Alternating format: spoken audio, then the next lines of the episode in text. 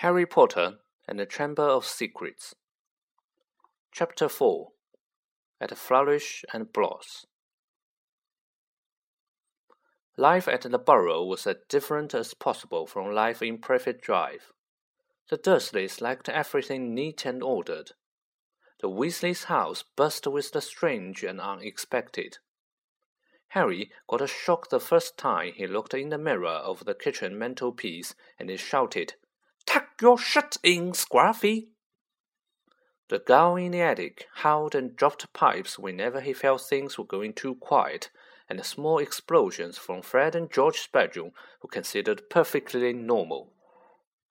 What Harry found most unusual about life at Ron's, however, wasn't the talking mirror or the clanking girl. It was the fact that everybody there seemed to like him.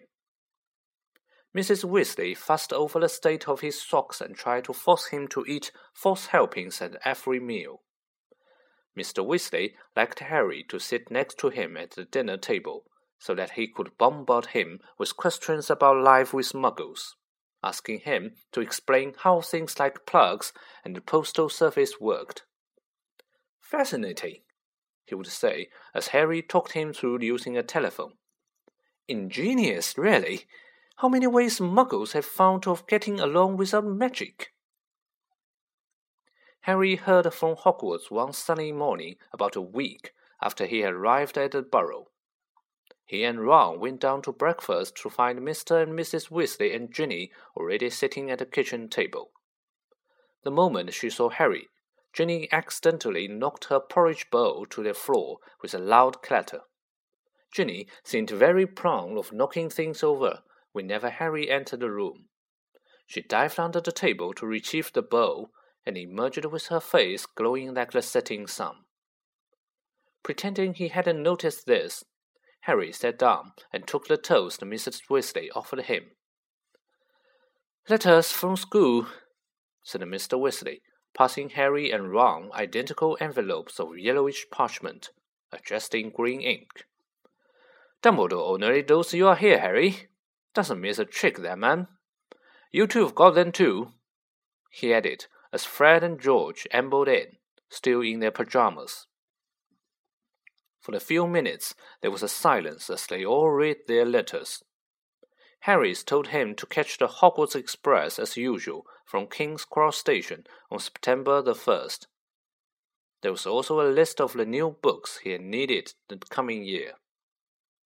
Second year students will require The Standard Book of Spells, Grade 2 by Miranda Goshawk, Break with the Banshee by Gilderoy Lockhart, Gadding with Ghouls by Gilderoy Lockhart. Holidays with Hags by Gilderoy Lockhart. Travels with Trolls by Gilderoy Lockhart. Voyages with Vampires by Gilderoy Lockhart. Wandering with the Werewolves by Gilderoy Lockhart. Years with the Yeti by Gilderoy Lockhart. Fred, who had finished his own list, peered over at Harry's. You've been told to get all Lockhart's books too, he said. The new Defense Against Dark Arts teacher must be a fan. Bet it's a witch. At this point, Fred caught his mother's eye and quickly busied himself with marmalade. That lot won't come cheap, said George, with a quick look at his parents. Lockhart's books are really expensive. Well, we'll manage, said Mrs. Weasley, but she looked worried. I expect we'll be able to pick up a lot of Ginny things second-hand. Oh, are you start are you starting at Hogwarts this year? Harry asked Ginny. She nodded, blushing to the roots of her flaming hair, and put her elbow in the butter dish. Fortunately, no one saw this except Harry, because just then Ron's elder brother Percy walked in. He was already dressed his Hogwarts prefect badge pinned to his knitted tank top. Morning, all, said Percy briskly. Lovely day. He sat down in the only remaining chair, but leapt up again almost immediately, pulling from underneath him a molten grey feather duster. At least, that was what Harry thought it was. until he saw that it was breathing.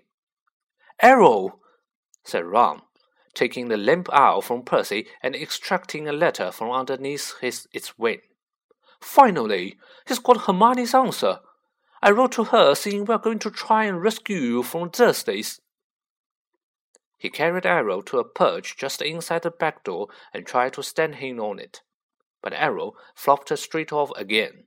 So Ron laid him on a draining board instead, muttering, Oh, pathetic. Then he ripped open Hermione's letter and read it out aloud. Dear Harry, and Harry, if you are there.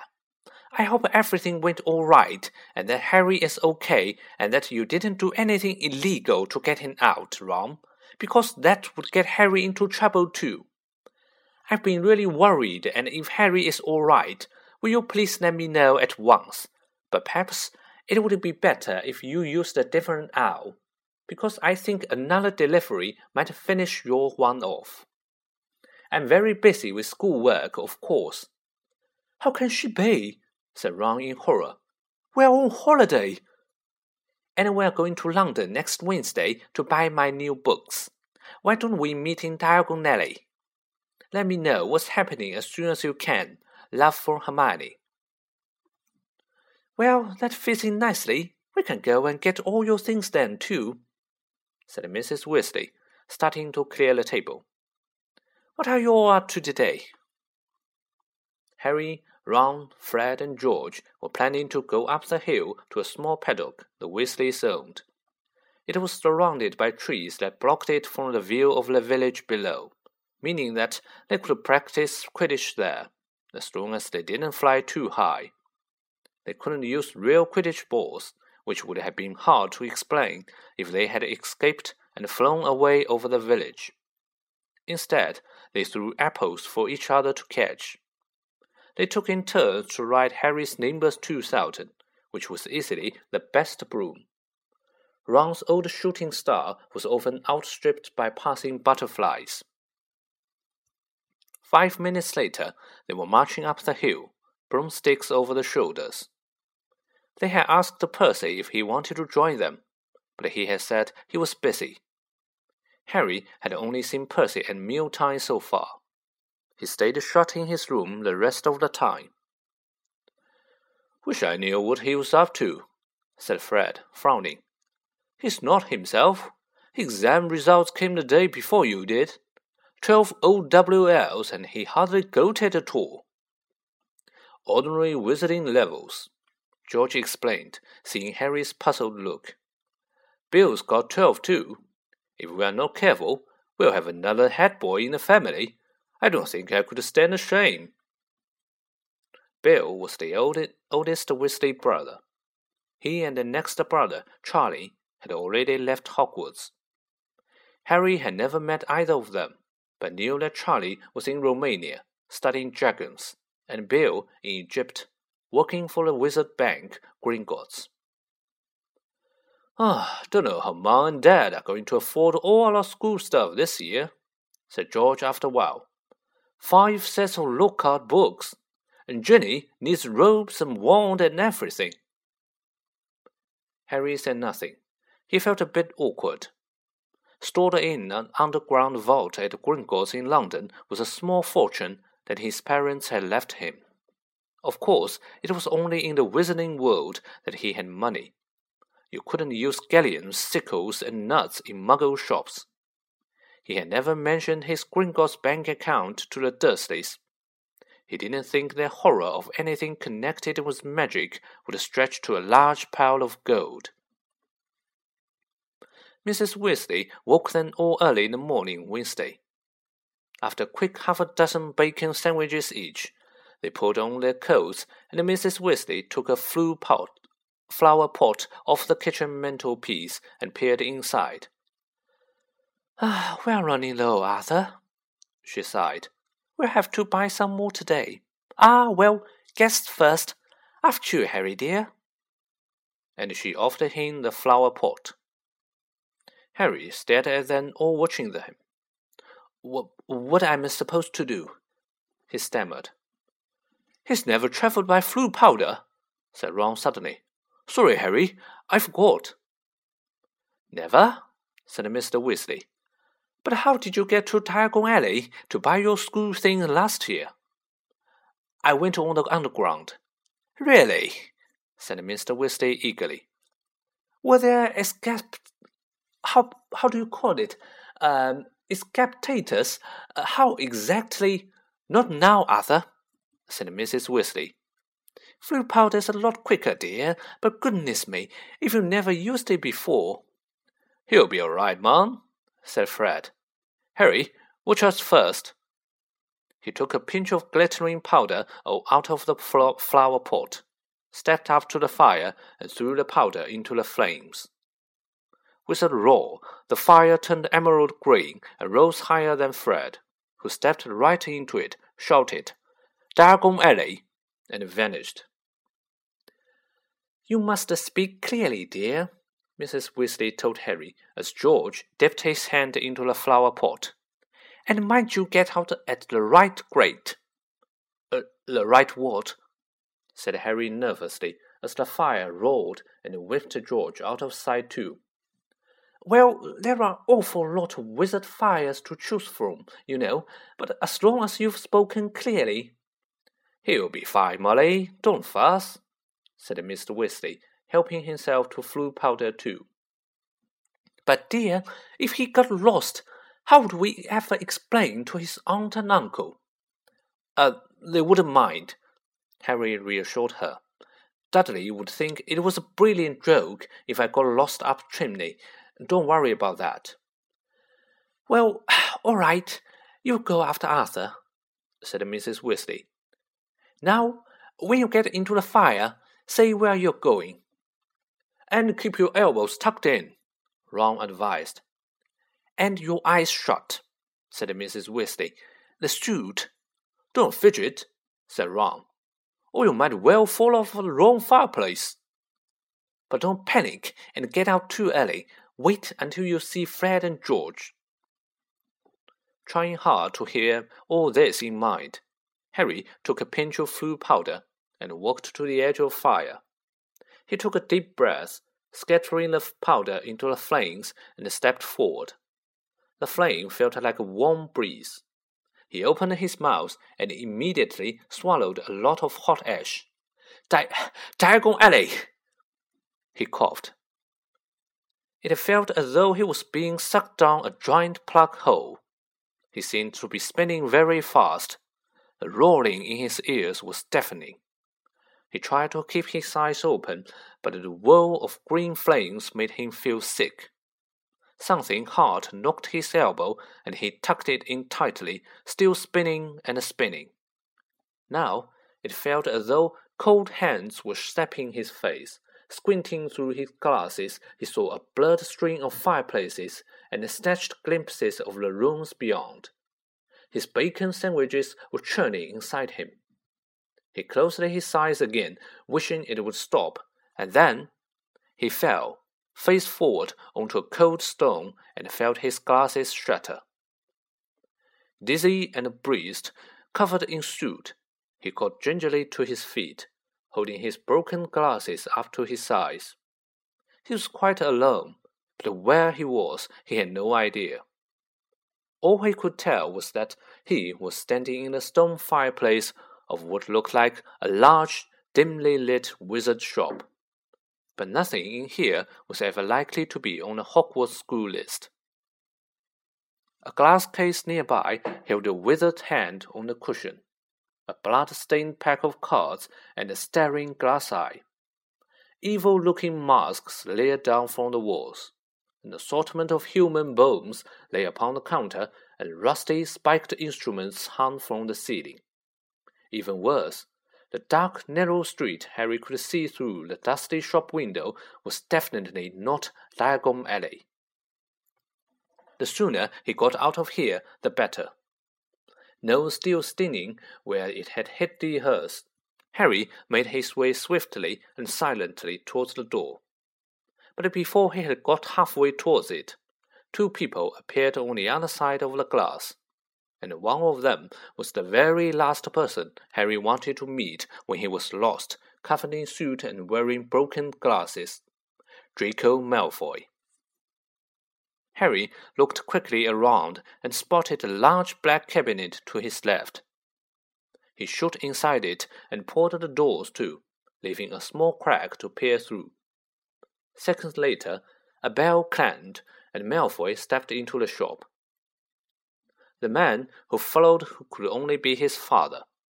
He had the same pale, pointed face and identical cold grey eyes.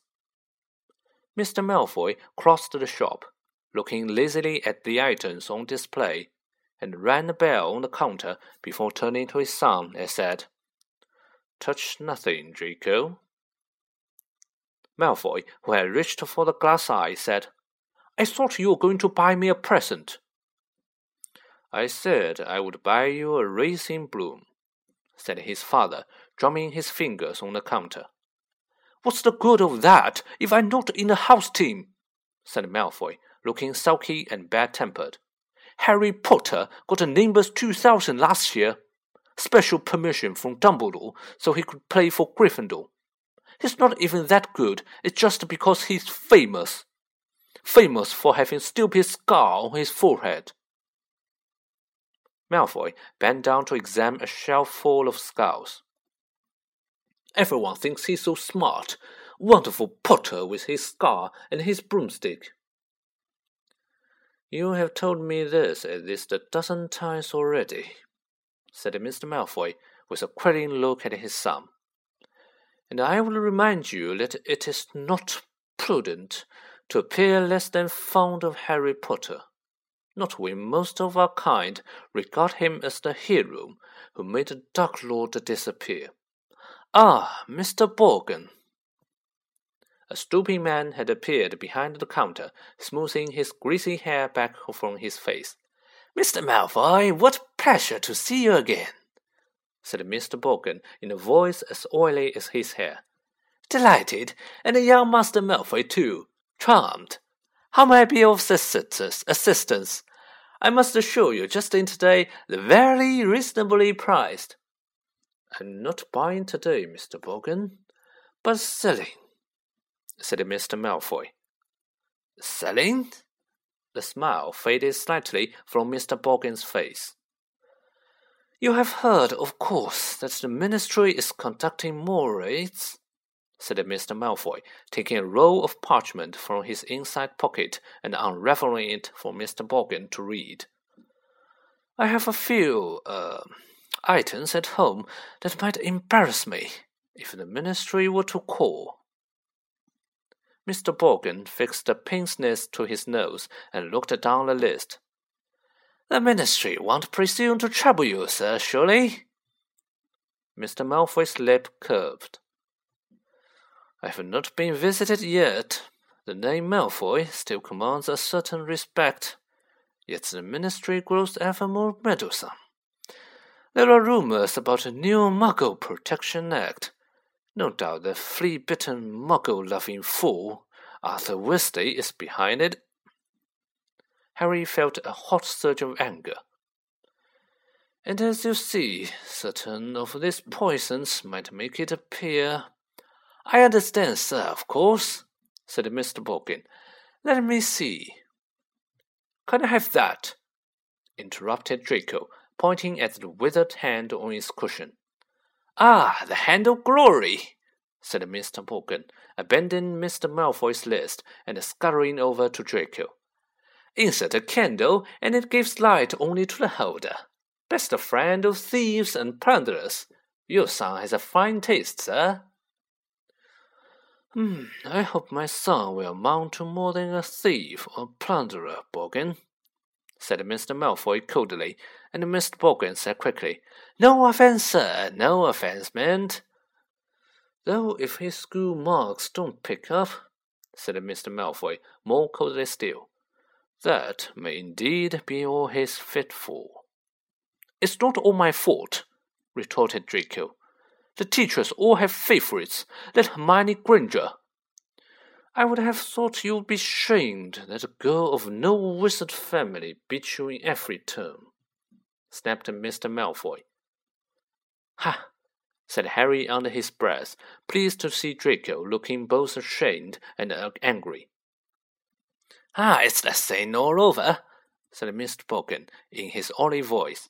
The blood is counting for less everywhere. Not with me, said Mr. Malfoy, his long nostrils flaring. No, sir, not with me, sir, said Mr. Borgin with a deep bow. In that case, perhaps we can return to my list, said Mr. Malfoy shortly. I'm in something of a hurry, Borgin. I have important business elsewhere today. They started to haggle. Harry watched nervously as Draco drew nearer and nearer to his hiding place, examining the objects for sale. He paused to examine a long coil of hangman's rope, and to read, smirking, the card propped on a magnificent necklace of opals. Caution, do not touch. Cursed, has claimed the lives of nineteen muggles owners to date. Draco turned away and saw the cabinet right in front of him. He walked forward. He stretched out his hand for the handle. Dumb, said Mr. Malfoy at the counter. Come, Draco. Harry wiped his forehead on his sleeves as Draco turned away. Good day to you, Mr. Borgin. I'll expect you at the manor tomorrow to pick up the goods. The moment the door had closed, Mr. Borgin dropped his oily manner. Good day yourself, Mr. Malfoy. And if the stories are true, you have disowned me half of what's hidden in your manner. Muttering darkly, Mr. Borgin disappeared into a back room. Harry waited for a minute in case he came back. Then, quietly as he could, slipped out of the cabinet, past the glass cases, and out of the shop door. Clutching his broken glasses to his face, he stared around. He had emerged into a dingy alleyway that seemed to be made up entirely of shops devoted to the dark arts. The one he had just left, Borgin and Burke's, looked like the largest, but the opposite was a nasty window display of shrunken heads, and two doors down, a large cage was alive with gigantic black spiders. Two shabby looking wizards were watching him from the shadow of doorway, muttering to each other. Feeling jumpy, Harry set off, trying to hold his glasses on straight, and hoping against hope he would be able to find a way out of there.